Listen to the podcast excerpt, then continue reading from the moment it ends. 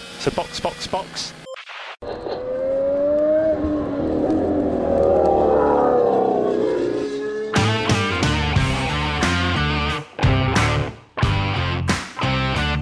Olá, sejam bem-vindos ao episódio 118 do Box Box Box original. Eu sou Aninha Ramos e estou aqui com Denis Augusto. E aí, galera? Quanto tempo, né?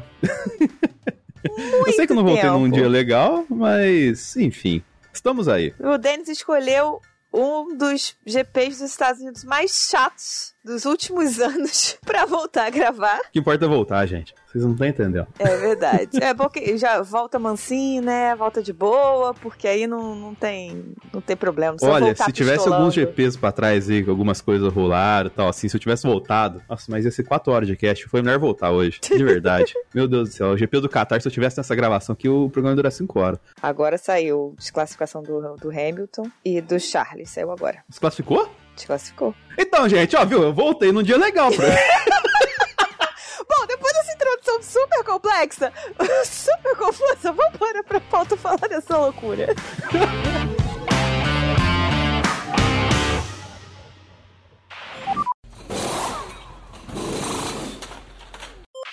Antes da gente falar dessa doideira da, da introdução, o básico, que na verdade já mudou tudo, o pódio da corrida foi Verstappen, Hamilton e Norris. Porém, no último minuto, no último segundo aqui, quando a gente começou a gravar o Como episódio... diria Fausto, às 9h20, eita! Breaking news: Hamilton foi desclassificado, assim como Charles Leclerc foi desclassificado. Os dois por excesso de gasto naquela prancha do assoalho do carro. Provavelmente os dois estavam andando com o carro mais baixo do que deviam. É uma pista com muitos bumps, né? Aquelas ondinhas, né? Não chega a ser, não é bem buraco, é como se ela fosse onduladinha. E, ahn, pelo visto, os carros dos dois estavam mais baixos do que deveriam para essa pista. É, o que vale é que esse, ah, os Estados Unidos pode, né? Agora, se fosse Interlagos, esses bumps, ah, meu Deus do céu, né? Porra! Então, no final das contas, o pódio ficou Verstappen, Norris e Carlos Sainz. Esse foi o Muito bem. pódio. Foi o final de semana de sprint, então tivemos classificação na sexta-feira. Somente um treino livre, o que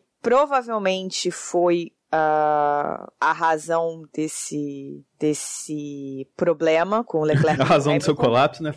A razão do meu colapso? Não, a razão do meu colapso é a Ferrari, no geral, não só isso. Mas, como foi só um treino livre, as equipes têm menos dados coletados para poder fazer suas previsões, enfim, suas análises de dados. Como vamos falar mais pra frente, a análise de dados da Ferrari está uma bela bosta. Provavelmente a da Mercedes também, porque a Mercedes estava pensando em fazer a mesma coisa que a Ferrari fez, enfim. Mas com menos dados é mais difícil de você prever corretamente certas coisas. E a pista, todos os pilotos falaram que estava com mais bumps, estava mais ondulada do que ano passado. Então, provavelmente isso deu uma traída, vamos dizer assim. Também é importante destacar que a FIA não olha o assoalho de todos os carros. A FIA não faz os cheques, né, dos carros. Todos os cheques em todos os carros, vamos dizer assim, não são cheques completos em todos os carros. Ela pega um carro aqui para uma coisa, outro carro para outra, outro carro para outra.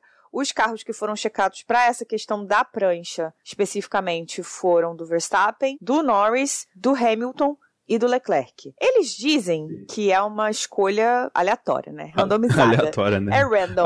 Mas aí você pega o pole e o top 3 da corrida pra checar. Hum, é random, sim. Eu mandei no nosso. Inclusive, entre o nosso grupo, grupo de membros, daqui a pouquinho a gente deixa o contato de como você faz pra fazer isso. Mandei no nosso grupo de membros a foto do, dos três carros na mesma curva: do Max, do Lewis e do Charlinho. Uhum, E dá pra você ver como que tava pegando muito mais dos dois do que em relação do Max, por exemplo, sabe? sim. Então, assim, provavelmente essa imagem rodou. Não vou falar que rodou durante a corrida, porque provavelmente ela rodou durante a corrida Ferra- e a FIA tinha essa imagem, mas ela simplesmente não viu. Então, provavelmente isso aqui virou um barulho na internet, e depois virou um barulho na internet, e a FIA se atentou que é isso que eles fazem, né? Então, assim, então parece aqui, que você vê, tipo, o carro do Hamilton soltando muito faísca, mas o do Leclerc parece que, tipo, o assoalho tava arrastando no chão, tá ligado? Tipo, pra caralho, assim, porque parece que tá pegando fogo quase. O um, Sam Collins, da F1 TV, né? Ele tava falando na classificação, na sexta-feira mesmo, que ele já tinha reparado, ele tava mostrando que a Red Bull tava com o carro mais alto, provavelmente por isso estava tendo mais dificuldade. e que eles tinham que fazer isso porque o carro da Red Bull não estava conseguindo lidar com o, o, os bumps, né? Com essas ondulações. Sim. E aí foi isso que aconteceu. Mas o que acontece nessa situação, assim, claro, obviamente, Leclerc e Hamilton foram desclassificados porque, né, quebraram uma regra. Ponto, acabou. Os carros quebraram a regra. Esse ponto especificamente não tá em cima dos pilotos, é uma coisa muito mais da equipe do que dos pilotos, né? Porque a equipe tem os dados para dizer, olha, então vai gastar tanto com 50 e tantas voltas, com 56 voltas, então a gente pode botar a altura mínima que a gente tem né? O, o, mais baixo que o carro pode ficar é isso aqui para ele ter o desgaste X lá, é, máximo que a FIA permite. Isso são previsões que os times têm a partir dos dados que eles coletam nos treinos. Por isso que a gente fala que Sim. os treinos são importantes. Não é só uma questão de, né, porque fica muita coisa assim, ah, não, porque tem que ter mais coisa que vale ponto, que vale coisa, tem que tirar treino, treino é chato. Os treinos são importantes para esse tipo de coisa. É claro, né, que dá mais previsibilidade, mas também acerta essas coisas e evita esse tipo de de problema, esse tipo de erro da equipe. Evita erros como o, o, da Ferrari, da própria estratégia do Leclerc também. Que foi só um treino com um teste de long run, né? É aquele teste que eles fazem que ficam testando o ritmo de corrida, e aí eles testam ali, eles verificam desgaste de pneu, eles verificam milhões de coisas. E nesse treino, a Ferrari pegou dados e os dados diziam que é, uma, uma parada e duas paradas seriam muito próximas. E claramente não foram, né? Então, eu consigo eu vou dizer que dá. Eu, eu, eu odeio essa expressão. É, passar pano, porque assim, é um final de semana diferente, né? É, e provavelmente os dados indicaram que dava para botar o carro naquela altura e no final das contas não dava. E a gente não vai saber se foi algo que aconteceu nos dois carros das duas equipes. Porque não foram todos os carros que foram checados. Então fica parecendo que é uma coisa, né, é, específica é, do Leclerc e do Hamilton e pode ser uma coisa específica da Mercedes e da Ferrari. Poderia inclusive estar acontecendo em outras equipes e a gente não vai saber. Então, é, isso me veio uma coisa até que o, o fim de semana inteiro o Lewis ficou falando que ele estava gostando muito, né, das alterações que a Mercedes fez e tudo mais, então assim que eles mexeram no carro. Eu não lembro exatamente sobre qual setor que ele fa falou bastante que ele gostou mexeu, mas ele falou bastante sobre essas alterações que a Mercedes fez e que agradaram ele. Então, assim, ele falou muito disso e eu acho que isso pode ter chamado a atenção para eles. Poxa, como ele tá falando tanto disso, vamos dar uma olhada como é que tá esse negócio? Porque a gente sabe, né, como é que é o rolê lá, né? Então, talvez o fato dele ficar satisfeito demais tenha incomodado alguns setores lá que fez eles darem uma olhada aleatória, né, como você disse, Aninha, sobre esses carros aí. Pode ser, assim, o que eu, eu posso indicar somente coisas que podem chamar atenção em relação à diferença dos acertos dos carros dos dois pilotos, tá? E aí eu digo dos dois pilotos com seus respectivos companheiros de equipe. O carro do Russell estava com a suspensão muito mais dura do que o carro do Hamilton. Tanto é que nas duas classificações o Russell foi pior do que o Hamilton. O carro do Russell parecia muito difícil mesmo, sabe? De, de manejar. Tava um carro bem travado e o Hamilton estava conseguindo navegar as curvas rápidas com mais facilidade. O Sainz deu uma entrevista depois da classificação, das classificações, né? Dizendo que quando as pistas têm esses bumps, são mais onduladas, tem mais esses, esses probleminhas, vamos dizer assim, o Leclerc se dá melhor do que ele, se adapta melhor a essas pistas do que ele. É, não sei se o Leclerc aguenta mais, não sei se ele segura mais o carro, não sei o que que faz, né? Então, de repente, pelo Leclerc se adaptar melhor a esses bumps, ele conseguiu colocar o carro mais baixo e o Sainz com um carro mais alto, tendo que botar um setup um pouco mais, mais alto para ele não sentir tantos bumps, ele não tem o mesmo problema, mas também não tem, é, não chega perto em performance, né? Então dá para pensar, assim, dá para analisar que havia diferenças de setup, sim, entre os pilotos, mas a gente nunca vai saber, cara, se foi uma coisa da equipe ou se foi uma coisa é, específica dos dois, nem se outros pilotos não passaram pela mesma coisa, porque a FIA não vai checar tudo.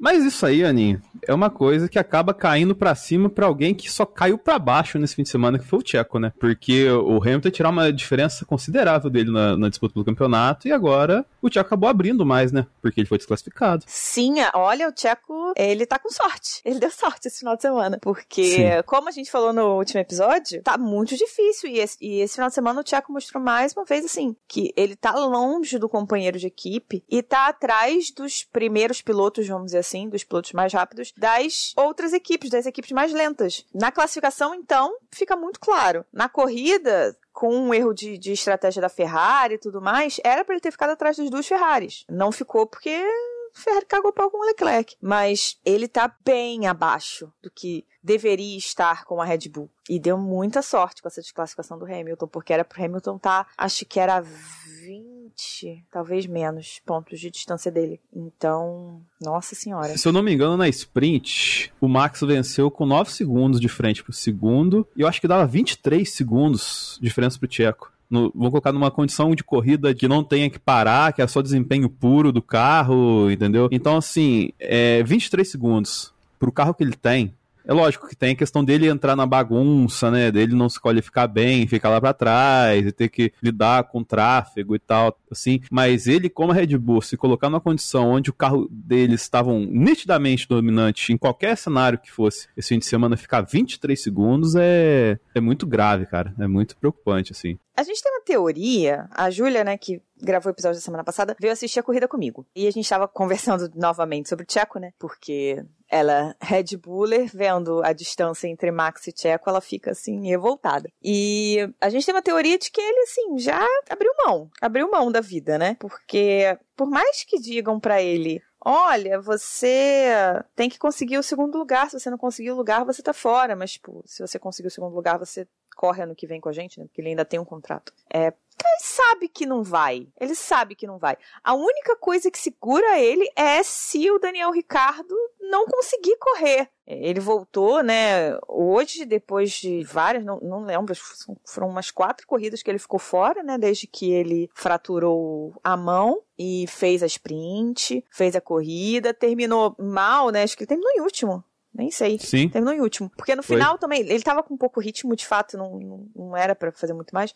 Mas no final, a... como ele já estava fora dos pontos, e a AlphaTauri claramente estava tratando esse final de semana com ele como, tipo, adaptação, ele parou, botou pneu macio, testou, viu que funcionou, aí a AlphaTauri foi no final, trocou o pneu do, do Yuki, que tinha um, um bom gap pro, pro cara de trás, e o Yuki fez a volta rápida e ganhou o ponto da volta rápida. Sim.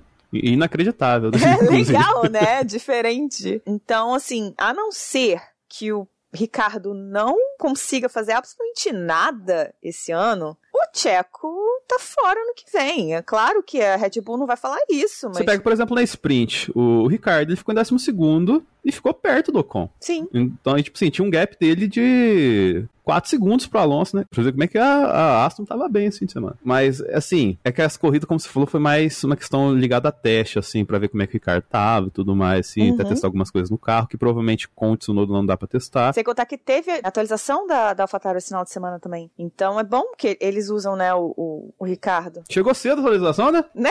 Eles usam o Ricardo, que tá nesse momento de voltar a ter ritmo, pra testar essa atualização. Então, é, é interessante. Sim quem não tá precisando testar nada, não levou atualização e tá muito bem obrigado é a dona McLaren, né? Pô, essa aí tá. Ela se cons... É que assim, a McLaren ela tá mandando bem em várias pistas com várias características diferentes. Exato. Isso que é o impressionante, sabe? Então é ela se coloca, na minha visão, como uma desafiante. Olhando pelo aspecto de que a gente vai ter uma continuidade do regulamento do ano que vem, esse carro deles vão começar, no mínimo, bem o ano que vem. E a gente Sim. sabe como é que eles gostam de desenvolver o carro ao longo do ano. Só lembrar que esse carro colocou as quatro rodas no Bahrein, falaram: ó, esse carro é uma merda, a gente vai ter que fazer outro para a próxima prova. Então, assim, é, eles têm uma visão de desenvolvimento muito interessante. E a McLaren começar à frente em relação ao que ela geralmente costuma começar aqui lá atrás, pode ser um fator muito relevante. É, já falei disso acho que com o Flip em outros episódios. A visão que eu tenho da McLaren é que eles deram sorte no timing. Como é que eu vou dizer isso? Quando eles chegaram nos testes de inverno, né? Eles já chegaram falando que aquele não era o carro final da McLaren. Era uma versão tipo um alfa, sabe? Um teste alfa do carro. E aí, cara, eles deram sorte, entre aspas, por ter feito isso. Não sei exatamente por que, que aconteceu isso, mas foi o que eles acabaram tendo no início do ano, por algum motivo, porque eles pegaram tudo que eles foram vendo, principalmente da Red Bull, e foram desenvolvendo, né? Foram colocando e foram trabalhando no que eles já estavam trabalhando e desenvolvendo para ir é, entregando ao longo do ano. Então, a McLaren teve alguns upgrades pequenos e quando chegou em Silverstone, com a atualização que eles fizeram em Silverstone, eles já tinham, porra, quantas corridas, né? Vendo a Red Bull correr, vendo coisas que a Red Bull estava fazendo. E eles puderam fazer essa adaptação, né? Eles puderam ir, adaptando e trabalhando o que eles já estavam desenvolvendo, né? Para poder chegar primeiro no, na atualização de Silverstone e,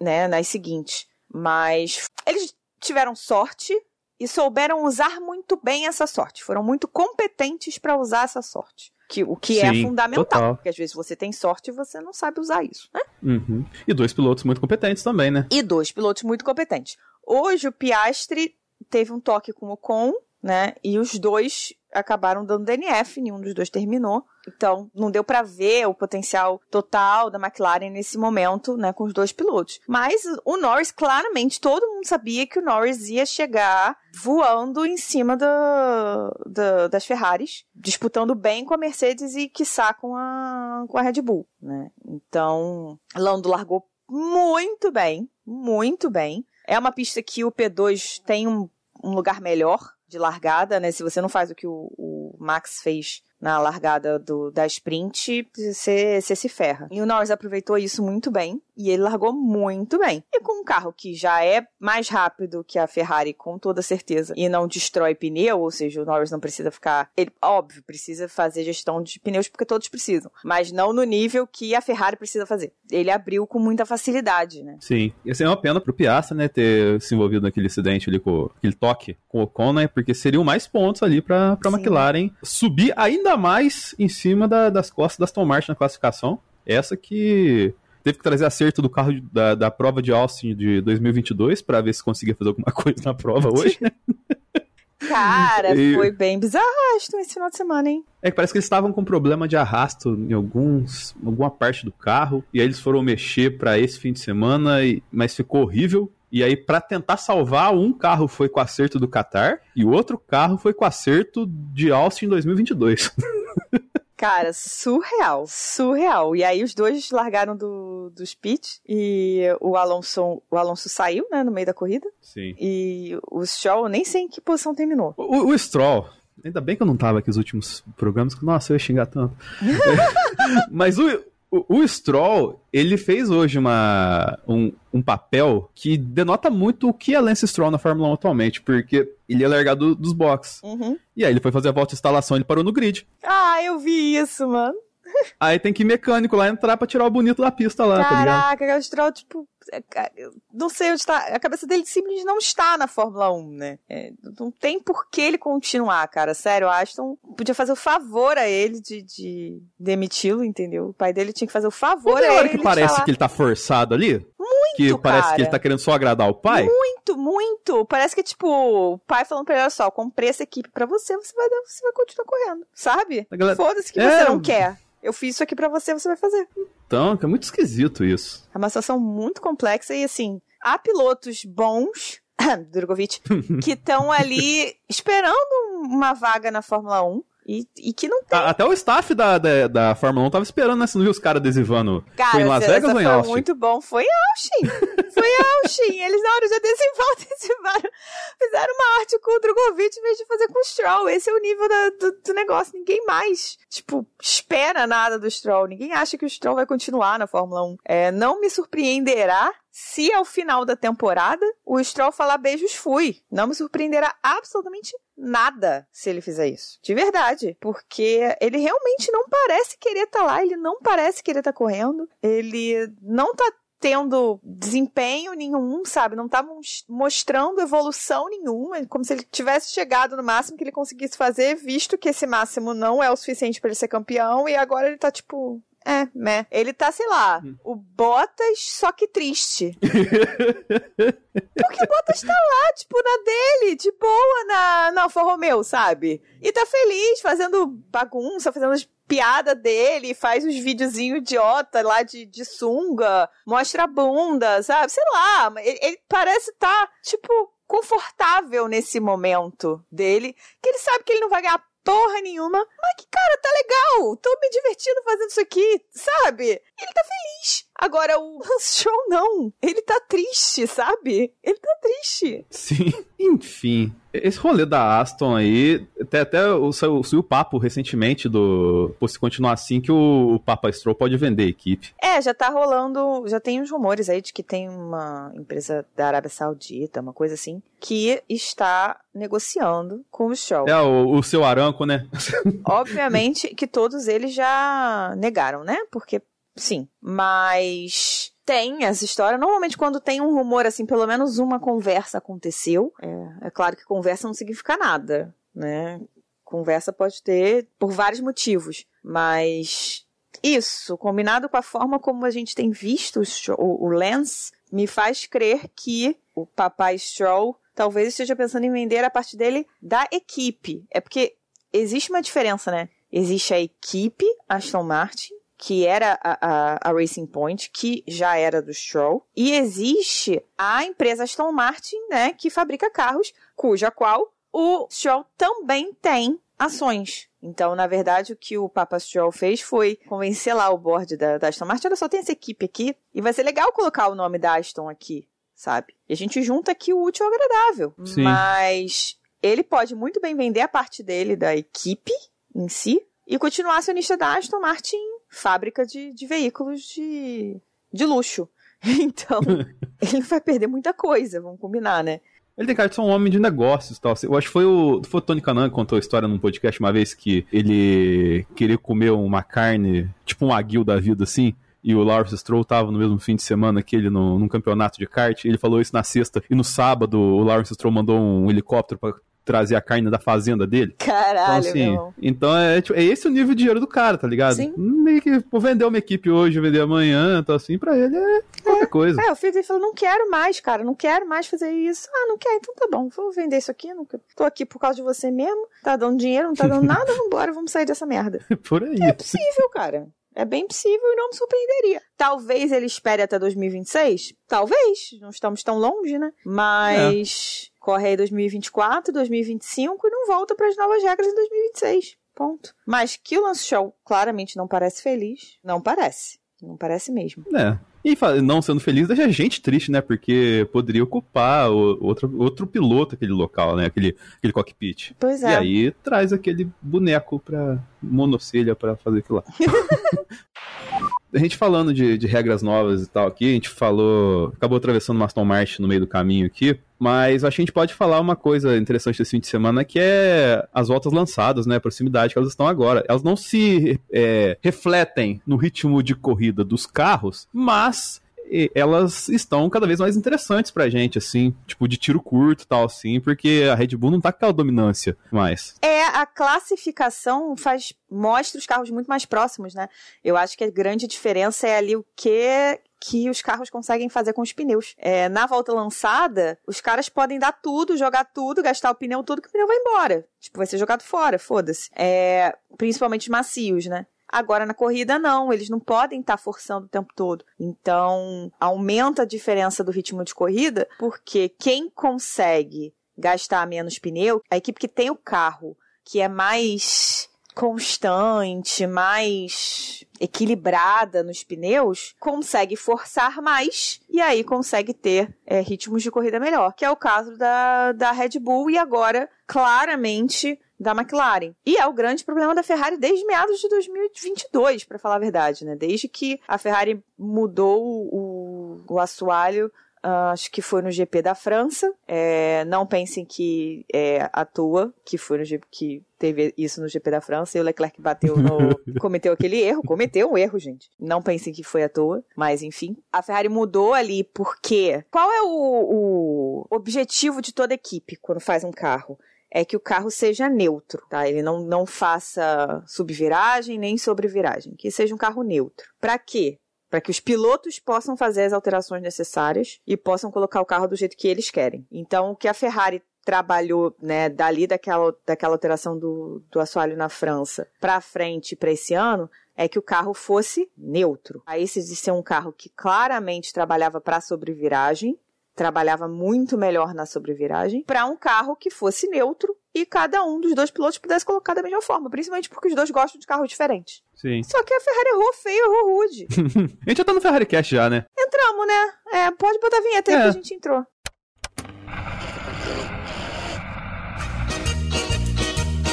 Uma bosta. Competência que chama. Puta que pariu. Ser ferrarista é complexo. Tá difícil ser ferrarista. Foi nada, nada diferente do que a gente já tá acostumado. E aí fudeu dois campeonatos. Só duas palavras aí, viu, Bruno? Parabéns. Parabéns, Minuto.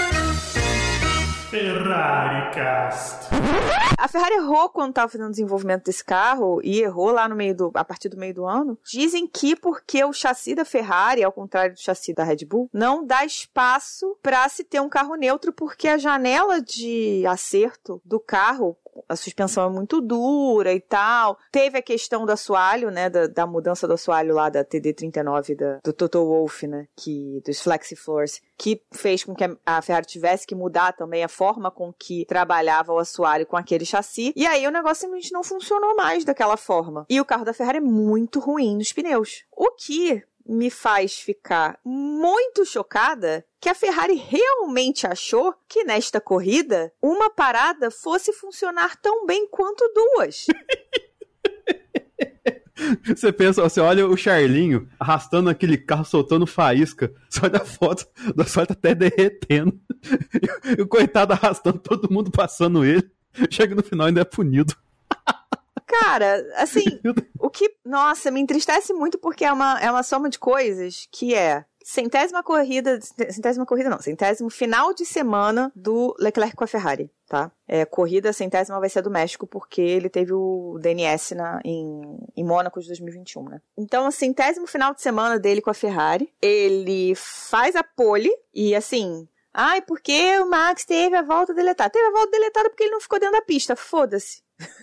Pronto. É isso. Tá? Então tá bom. É, volta deletada não conta. Ponto. E mesmo que contasse, mesmo que não fosse polha, a volta do, do, do Max tivesse valido, ele tivesse ficado dentro das linhas tal, a diferença deles tinha sido de 0.005, que é isso que você tava falando, Denis. Tipo, tá tudo muito perto na classificação. O problema é como cada equipe tá conseguindo tirar o máximo, extrair o máximo dos pneus. Porque na classificação, principalmente Red Bull, Ferrari e McLaren estão muito próximas. A Williams, de vez em quando, aparece assim, tipo, do nada, um álbum tá num P3, num, num Q2, sabe? A Alpine também, volta e meia, tá, Gasly Ocon estão ali P5, P6. Então, assim, realmente na classificação, que é o momento em que eles podem de fato usar o máximo do carro e o máximo do pneu 100% do tempo, você vê que assim, Exi obviamente que existe diferença, mas pelo menos entre ali essas cinco equipes, né? Você bota aí Red Bull, Ferrari, McLaren, Mercedes e Alpine, a diferença é pouca. A diferença não é gritante.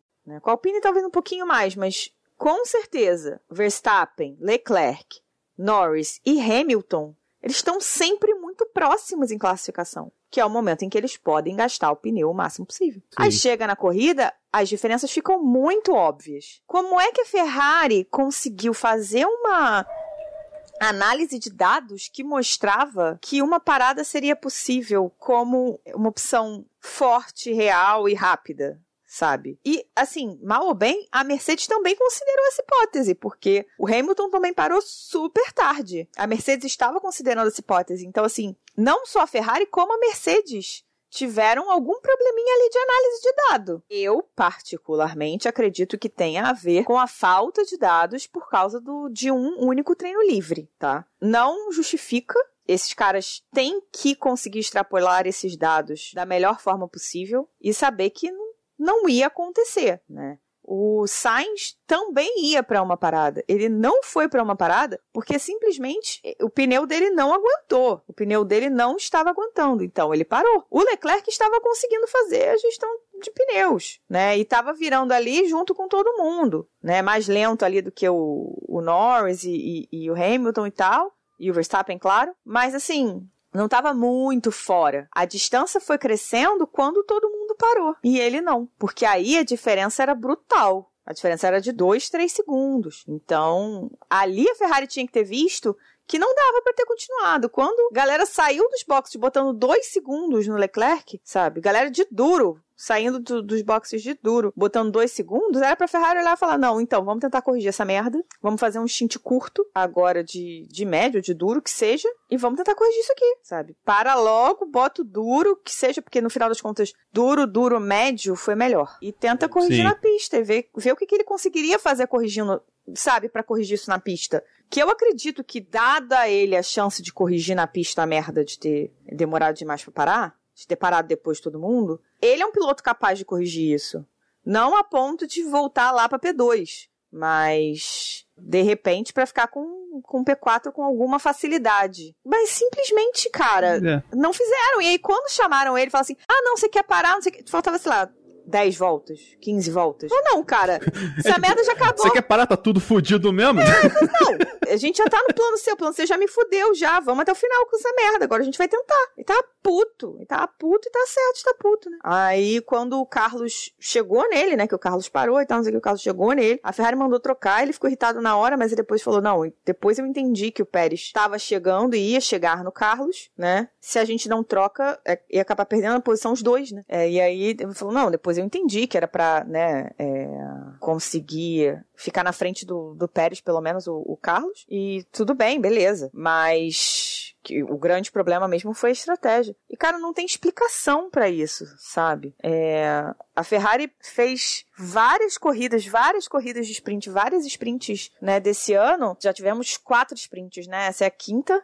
O Brasil é a sexta e última, né? Já foram várias sprints, já foram quatro sprints. A Ferrari foi bem todas nessa questão de setup, sabe? Principalmente com o Leclerc, mas assim, no geral, a, a- Ferrari foi bem pra fazer setup de carro, pra entender o que, que tinha que ser feito naquele final de semana. A Ferrari foi bem. O Leclerc pegou pódio em, em corridas com sprint. Pô, ele fez a pole position, cara. Ele fez a pole position. E aí, cara, na centésima corrida dele, sabe? Centésima de semana dele, ele faz a pole. Aí a equipe erra muito feio no cálculo das paradas, na análise de dados, mas muito feio. E no final das contas ainda tinha errado no cálculo do quanto desgastaria aquele assoalho, cara. Não, não tem explicação. Nossa, chego a ficar triste, assim, por ele, porque realmente o cara faz, sei lá, a vida dele foi toda na Ferrari, ele declara milhões de amores à Ferrari, chega na hora do vamos ver. Cara, só fode com ele, cara. Só fode com ele. Meu Deus do céu. Relacionamento abusivo que chama isso, Aninha. Eu, tô, eu, eu sinto essa dor do Charlin, eu sei como é que é. É bem relacionamento abusivo, É, olha. triste. Não desejo pra ninguém. Tá bem complexo. Tá bem complexo o negócio. Vamos ver o que vai acontecer no que vem. É, o, o Charles diz que o carro do ano que vem é, já está sendo pensado de uma forma que funciona melhor para ele. Vamos ver o que, que vai acontecer. A questão é, não pode ser todo para ele também. Não pode ser um, um carro. Mas ele falou, ele falou isso também, né? Que o ideal é que seja um carro neutro que cada um possa colocar da melhor forma que ele vai colocar para ter um- uma sobreviragem, para ter o oversteer, né? Mas não pode ser um carro como o de 2022 que tinha oversteer no DNA, vamos dizer assim, que funcionava melhor no oversteer, porque senão ferra com o Carlos e a equipe perde ponto, né? A não ser que os dois pilotos tenham o mesmo estilo de pilotagem, não vai funcionar. É o que acontece com a Red Bull também. O Pérez tem um estilo de pilotagem muito parecido com o do, do Carlos, apesar de o Carlos ser mais rápido que o Pérez. Ser mais rápido, mais Sim. constante, ser mais piloto do que o Pérez. Mas o estilo de pilotagem, se você pegar, né, no papel, vamos dizer assim, é parecido. Os dois metem a mão no volante, né? Uma coisa mais bruta, mais brusca, que é o, o estilo de pilotagem do understeer. Por isso também que o Tcheco não consegue lidar com esse carro da Red Bull e tem isso, performance bem abaixo. Que foi o que aconteceu com Sim. o Carlos em, no início de 2022 também. O carro era puro oversteer e o Carlos simplesmente não conseguia lidar. Quando o carro começou, quando ele com- começou a se entender com o carro e botaram o carro um pouquinho mais neutro, só que aí o carro começou a comer pneu, ele melhorou. Que foi no, no segundo semestre. né? Mas falando até nisso, é engraçado, né? Porque a gente tá falando de uma corrida onde o Charles foi punido por uma irregularidade no carro e o, isso fez o Sainz ir pro pódio. Sim. Na verdade, não pelo, É. não pelo Charles, Não, né? não pelo Sainz, é, mas assim, Pelo Hamilton. é, no mínimo seria passível de, de análise, né, no carro dele. Pois é, eu acho que se você acha num carro de. no- assim, vou falar aqui no geral, tá, gente? É, se você achou um problema no carro de um participante de uma equipe, você tem que olhar o carro do o outro carro da equipe. Porque é claro que tem questões de setup, mas uma coisa básica, né? Num setup básico, poderia estar muito próximo. Eu acho muito complicado você fazer essas checagens aleatórias. Muito complicado. Eu sabia que algumas checagens eram aleatórias, mas eu achava que, tipo, sei lá, fundo de carro, essas coisas que eles estão super controlando o tempo todo, por poison e os caralho, era feito em todos eles, né? E eu descobri com esta situação, né, do, do Leclerc e do Hamilton, que não, que eles pegam as partes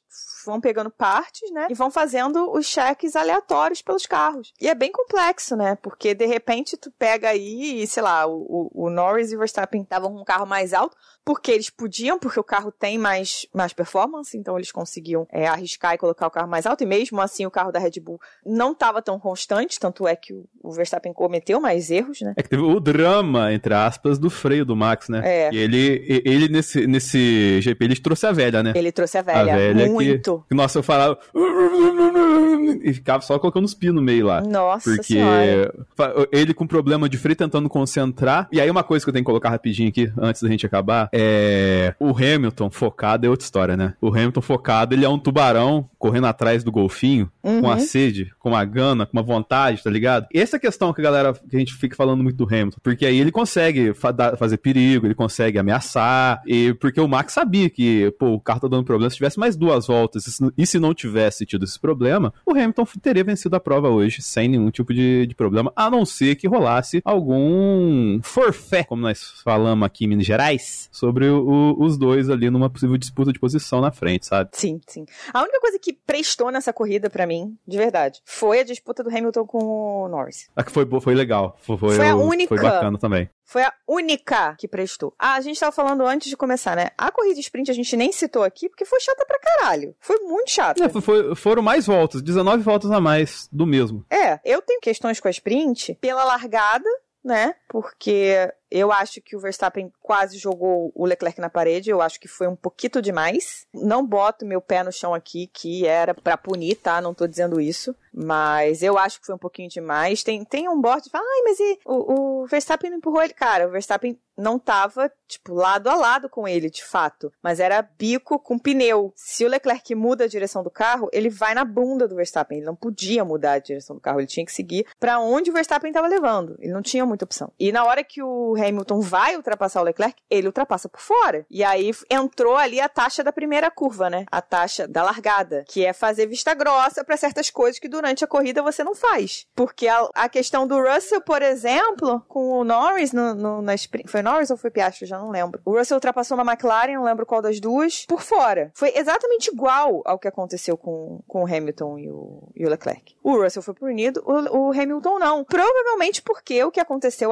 com o Hamilton Leclerc aconteceu na, na, largada. Sim. Entendeu? É a taxa da primeira curva. Essa questão da largada do Max ali é, não, é, não é a primeira vez e não vai ser a última, tá não, ligado? Não. Então, assim, eu não sei, cara, eu fico pensando muito sobre isso. Porque ao mesmo tempo que, poxa, é, não é algo que se faça, em certas questões frias na regra, e a gente sempre fala, a gente fala bastante que você tem uma equipe que sabe jogar com o livro de regras embaixo do braço na, na Fórmula 1, é a Red Bull. Sim. Dá pra fazer, tipo assim, dá pra ele chegar lá com. Eu, eu, eu, acho que até tem, já se falou desse, desse tipo de profissional na Red Bull, que tem algum tipo de punição. Red Bull tem um cara lá que pega o livrinho de regra e vai lá na FIFA, ó, mas aqui no livro tá falando isso aqui, isso aqui, isso aqui, isso aqui. Uhum. E faz a defesa e, e, ameniza o negócio Red Bull. Tem esse cara lá, eu, eu, não sei qual é o nome dele, tá ligado? É o Whitley? Ou o Whitley é da, da Mercedes? Eu nunca lembro. Acho que é o Jonathan Whitley, sim. É, eu não lembro, mas eu tenho certeza que se tivesse alguma coisa sobre essa largada do, do Max ali, ele fala, não, mas de regra fala que ó, aqui, tal, tal, o movimento, isso aqui lá e tal, tal, tal, tal, assim. O que é tipo assim, é assim que você ganha campeonato também, né, Aninha? Sim, é, é claro, fazendo uma é defesa é claro. no bastidores também, sabe? É claro. Uma das coisas que mais me irrita na Ferrari é isso, é que não tem defesa. Tem certas coisas que acontecem que outras equipes conseguem te fazer que a Ferrari não consegue, sabe? É uma das coisas que me irrita. Exatamente. Vamos embora pro nosso melhor pior decepção. Bora lá. Denis, eu vou deixar você começar porque eu simplesmente não sei o que preencher aqui neste quadro. Olha, eu vou colocar melhor o Lando, porque ele consegue extrair desse carro, tá ligado? Ele consegue é, ajudar o carro também a desenvolver. E esse fim de semana, dentro do que a McLaren podia fazer, ele fez, sabe? Ele teve um grande fim de semana assim. O Max a gente nem conta mais, porque, pô, ah, que drama o Max, ele teve problema nos freios, olha só, o Hamilton quase passou ele. Não, não. Se, a gente falou isso aqui durante o programa, a gente sabe que se no máximo eh, tivesse umas duas voltas o Hamilton chegasse ali, ia com certeza ter um, um, um botão no volante da Red Bull que ele apertar e ganhar uns 5 cavalos de potência ali e ganhar a corrida. Mas eh, eu acho que o Lando, ele, no geral, contando sprints e tudo mais, assim, ele foi o melhor para mim. Olha só, eu concordo com você, eu acho que o Lando foi muito bem, mas para manter a minha, a minha honra clubista, né, eu vou botar que o melhor foi o Charles Leclerc pelo simples motivo de que ele teve que lutar não só contra os pneus da Ferrari, mas contra a própria Ferrari. E contra a FIA. Foi, não, contra a foi FIA o Leclerc contra tudo e contra todos. É, mas ele conseguiu chegar em P6, cara. Você imagina? O único piloto que fez uma parada na corrida chegou em P6, tá? Então você é obrigado a falar que Charles Leclerc porque ele tá correndo contra a própria equipe. Vai lá, Denis, é o pior. Olha, eu vou dar o pior. É aquela questão, né? Na dúvida se dá pro Stroll, né? Mas, mas eu acho que o Tcheco, ele, ele tinha que dar uma reagida, né? Ele e não, não fez nada. Nada acontece feijoada, literalmente. Uhum. Se ele quer seguir na Fórmula 1. Com menções honrosas a Logan Sargent também, né? Porque se ventilava que, não, na corrida da casa, o Williams vai anunciar renovação com ele e, e não teve nada, né? Não, mas pelo menos ele fez nada. ponto com a, desclassificação do Leclerc e do Hamilton. Ah, mas, mas com desclassificação, né? Não, a, a, Williams não é. Não faz vista grossa como a Red Bull pra certas coisas. Não, não Então faz. acho que eles não vão olhar pra esse cara, ah, não, ele pontuou, vamos renovar o contrato dele aqui. Ah, não não, não, não, não, Dizem que ele tem metas a cumprir na Williams, né? É, pelo menos ele acabou a corrida dessa vez, né? Pois tem, é. Pra você ver, que beleza, né? nossa senhora. Mas enfim, é, vou, vou dar no Tiago, porque tá fácil bater no Tiago, então é o Tiago. Ah, eu vou botar pior a Ferrari, porque não se faz o que ela fez hoje, né?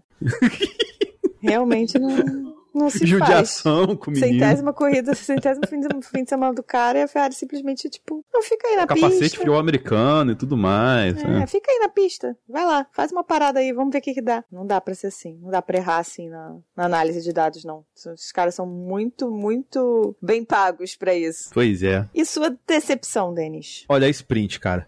Sem condições. Sem condições você ter sprint em Austin, ter sprint no Qatar. Sem condições mesmo, cara. As pistas não tem graça, velho. Ah, no Qatar teve graça, mas teve graça porque teve acidente. Não por conta de competências da que é, competem a- ao estilo de, de prova, a categoria de prova, modalidade, sei lá, de prova chamada sprint, do jeito que ela é, saca? Teve graça, velho. Só prejudicou a equipe desenvolver carro, foi chato pra caramba. E tarde, né? Pô, sete horas da noite no sábado você vê uma corrida de Fórmula 1. Ah, não, pelo amor de Deus. Eu- a gente tá falando isso aqui, mas vai ser o. Las Vegas, três horas da manhã, né? Nossa, Las Vegas vai ser foda. A corrida vai ser uma senhora. bosta, porque aquela pista é horrorosa.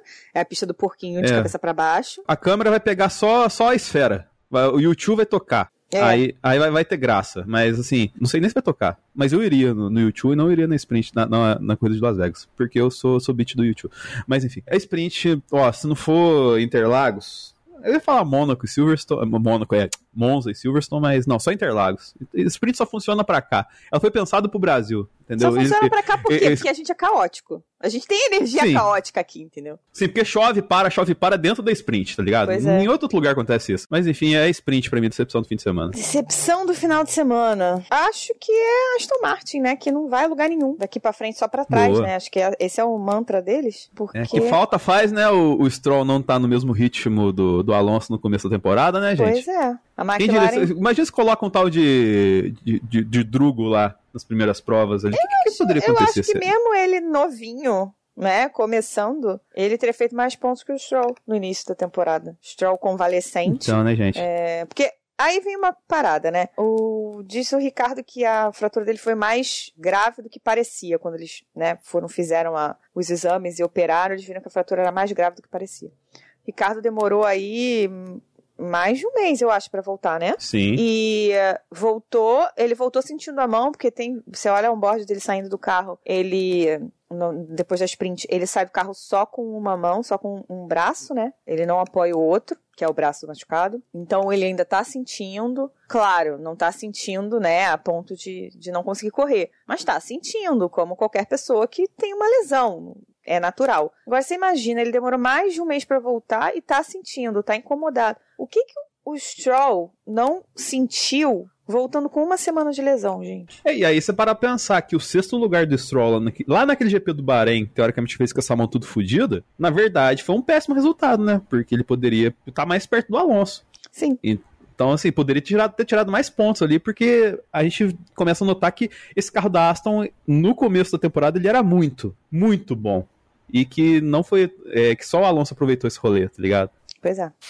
O nosso apoiador Ed Silva mandou o melhor, pior decepção dele. Para ele, o melhor do GP foi o boi no paddock. Esse realmente foi icônico. E pior e decepção, botou tudo numa mesma chave, foi a FIA. Já o apoiador Fernando Jambeiro, que também mandou as escolhas dele, disse que o melhor foi a largada do Norris e a condução da corrida até estragarem com o segundo pit stop. E o pior foi a estratégia da Ferrari com o nosso Charlinho Leclerc. A decepção foi a corrida em si, e eu hei de concordar, foi uma corrida bem lesco-lesco. E a Gé, seguidora nossa no Instagram, mandou também a versão dela de melhor, pior e decepção. Melhor foi o Norris, que aguentou como pôde. Pior foi o Stroll, porque nem lembra de onde larga. É verdade, ele foi parar no grid quando tinha que ter largado do, dos boxes. Realmente boa, Stroll. E a decepção dela foi a FIA. A nossa seguidora Marina Duarte mandou duas perguntas pra gente. Ela falou que a Ferrari é a decepção da corrida, né? E perguntou como pode uma equipe fazer uma estratégia daquela. Além disso, complementou com como, por que o Leclerc aceitaria continuar com a Ferrari. Bom, gente, como faz uma, uma estratégia daquela? Pelo que eu entendi de tudo que eu já li depois da corrida, simplesmente os modelos de, de previsão da Ferrari estão completamente errados, assim, estão completamente descalibrados. Tanto modelos de previsão de gasto de pneu, de gasto da própria uh, prancha, né, inferior do carro, que enfim foi o que causou aí a desclassificação do Leclerc, quanto modelos de previsão de paradas, né? Porque o que eles disseram, o Vasser foi muito claro, é que a previsão de uma parada né, a estratégia de uma parada era a preferida da equipe, que não teria grande diferença nas previsões deles, né? Para de duas paradas e era a preferida da equipe a indicação para os dois pilotos era seguir essa estratégia. O Carlos acabou tendo mais gasto de pneu no primeiro instinto do que o, o Charles e não conseguiu manter o ritmo que eles imaginavam, né? Então ele acabou mudando de estratégia por causa disso. Chegou o um momento que eles falaram alguma coisa no rádio, eu não consegui entender muito bem, e o tradutor automático do, do Multiviewer estava meio louco, assim, estava fazendo umas traduções muito loucas. Mas o, o Carlos reclamou do pneu, a Dami deu umas dicas, ai, faz assim, faz assado, muda a forma como você tá pisando no, no acelerador, ou no freio, não vou lembrar agora. Começou a melhorar, mas nessa o pneu já tinha ido embora, ele teve um pouco mais de batalhas, vamos dizer assim, do que o Leclerc nesse primeiro stint, foram, foi um stint de 17 voltas do Sainz. Então a equipe muito rapidamente foi obrigada até a mudar de estratégia com o Sainz. Por uma situação normal de corrida, não é nada fora do comum. Já o, o, Leclerc, ele não teve problemas. Ele não teve esses problemas, né? Ele não teve essa, essas batalhas, ele não teve dificuldade nesse sentido para fazer o gerenciamento do pneu. Então ele conseguiu manter os pneus do jeito que a Ferrari imaginava, do jeito que a Ferrari é, tinha como meta, manteve o ritmo que a Ferrari tinha como meta, então ele conseguiu atingir todas as metas. Então, para a Ferrari, a estratégia era de uma parada, porque era que se mostrava melhor nas, nas previsões, nas simulações. Só que estava tudo completamente errado. E eu acho que isso é um problema muito maior do que você ter um erro específico de uma pessoa. E eu acho que isso explica muito também de outros erros de estratégia que podem ter ocorrido e já vira ocorrendo há algumas corridas. O modelo de, de previsão, né, da Ferrari tá errado. E aí é que mora o, o grande problema. E o Vasser falou que, né, que eles vão trabalhar nisso, enfim, voltar, revisar o que, que aconteceu com esses modelos de previsão. É importante eles entenderem porque esse ano foram seis sprints, daqui a pouco a FIA resolve aumentar para oito, a gente não sabe, a FIA é maluca. E fim de semana de sprint tem menos dados e a Ferrari não pode ficar tendo problema nos finais de semana semana em que ela tem menos dados para usar para fazer a análise do final de semana e fazer as previsões do final de semana. Ela não pode não conseguir fazer previsões corretas porque tem menos dados. né? E bom, sobre Leclerc e Ferrari, como é que ele continua na Ferrari, né? Ele tem um pouquinho de uma síndrome de Estocolmo, ele vive um relacionamento tóxico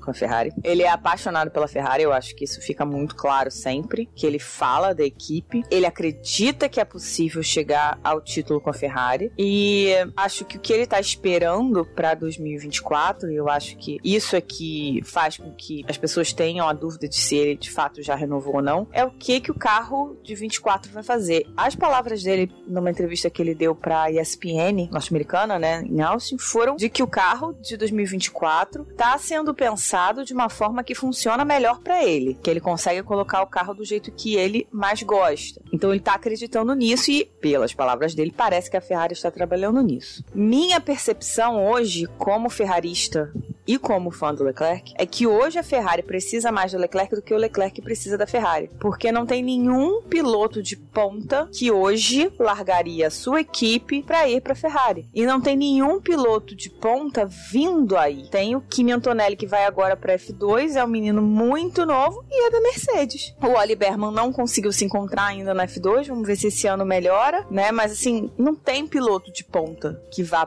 comprar o barulho da Ferrari hoje. Hoje, a Ferrari precisa mais do Leclerc do que o Leclerc da Ferrari. Isso pode mudar? Claro, isso pode mudar em dois segundos, né? Se a Ferrari faz um carro em 24 que é incrível e o Leclerc não corresponde, essa dinâmica vai mudar, né? Mas hoje eu acho que fica muito claro que a Ferrari simplesmente não entrega pro Leclerc o que ele não só espera como um, um piloto, né, que tem o talento dele, precisa, que é no mínimo um apoio e não errar uma estratégia besta dessa, né? Uh, uma coisa que ficou muito feia para mim e para outros fãs, né, que viram foi o race recap da Ferrari, que simplesmente ignorou o fato de que a Ferrari errou a estratégia. Contou o que aconteceu na corrida, os fatos, não contou mentiras, mas simplesmente ignorou o fato do contexto de como aquelas coisas aconteceram. Não é a primeira vez que isso acontece. Outros race recaps do aplicativo da Ferrari também já fizeram isso. E quem lê aquilo pensa que a corrida foi completamente diferente do que foi. E se a equipe não tá defendendo o cara, né, na hora que precisa defender, como é que ele vai continuar defendendo a equipe, né?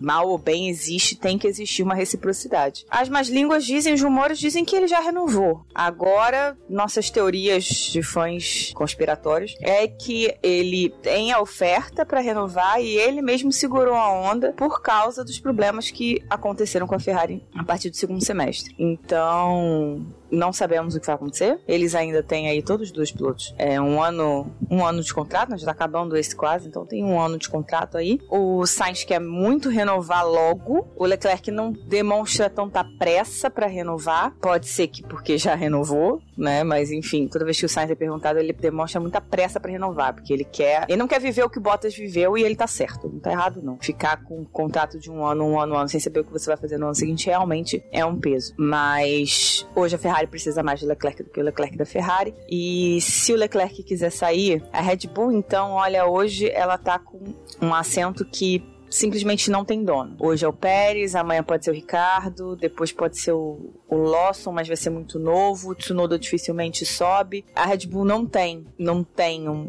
um caminho aí para pegar esse segundo esse segundo assento. Para mim seria uma dupla explosiva e eu não gostaria de ver que eu acho que não daria muito certo, não. Mas o Leclerc tem muita barganha para negociar com a Ferrari, a Ferrari tem pouca barganha para negociar, negociar com ele. Vamos ver o que vai acontecer. So, box, box, box. Mas enfim, acho que é isso, né? Acho que é isso. Chega, porque essa coisa foi muito chata. A gente não precisa falar mais dela. E é por isso que a gente precisa muito do apoio dos nossos queridos apoiadores para seguir em frente e trazer o máximo de entretenimento em cima do nada que foi esse fim de semana, né, Aninha? Pô, com certeza. E também poder fazer episódios sobre outras coisas que não corridas chatas, como cota. Exatamente. Então a gente tem o plano Monza de 5 reais, que é o nosso plano mais baratinho. A gente agradece de coração a vocês. Vocês têm direito ao nosso grupo de melhores amigos do Instagram. O plano Silverstone de 10 reais que já começa a ficar mais legal, por quê? Porque tem o nosso grupo de WhatsApp. Aí a galera, ali o negócio bomba. Que tá maneiro pra caramba. Então, fique ligado, é o melhor custo-benefício é o, é o plano Silverstone. Hein? Temos o plano Interlagos, Interlagos, que né, o nome já diz, né? O plano mais legal de todos, porque estamos aí nomeando o com o nosso GP de São Paulo, nosso GP brasileiro, que custa 25 reais. E para quem quiser muito ajudar a gente, quem assim ama demais de paixão e tá podendo, a gente tem o nosso plano luxuosíssimo Mônaco. Nossa, o Mônaco, galera do Mônaco não faz ideia do que tá esperando, hein? Nossa É um senhora, galera. Nossa, galera do Mônaco é espetáculo, é outro nível, entendeu? Cinquentinha na nossa conta é outro nível. Então, galera, apoiem, apoiem com o que vocês puderem. Pode ser com pixies aleatórios pro nosso pix, que é o nosso e-mail, podcastboxboxbox.gmail.com. Tudo está sendo aceito, toda migalha que vocês mandarem pra gente, a gente tá aceitando, que tá ajudando a gente, porque assim, a gente já tá. Não, não, não tá cobrindo o nosso editor. Falar essas merda aqui pra vocês, não, não tá cobrindo o nosso Tá na editor. continha. Tá na cotinha. Então vamos aproveitar pra dar aquela agradecida maravilhosa aos nossos queridíssimos apoiadores que fazem com que esta bodega aqui continue existindo. Aos nossos apoiadores Monza, nosso muito obrigada de coração sempre. E aos Obrigado. apoiadores dos planos Silverstone, Interlagos e Mônaco, nosso agradecimento nominal para Leonardo Fernandes, Hugo Costermani, Thaís Costa, Leco Ferreira, Fernando Jambeiro,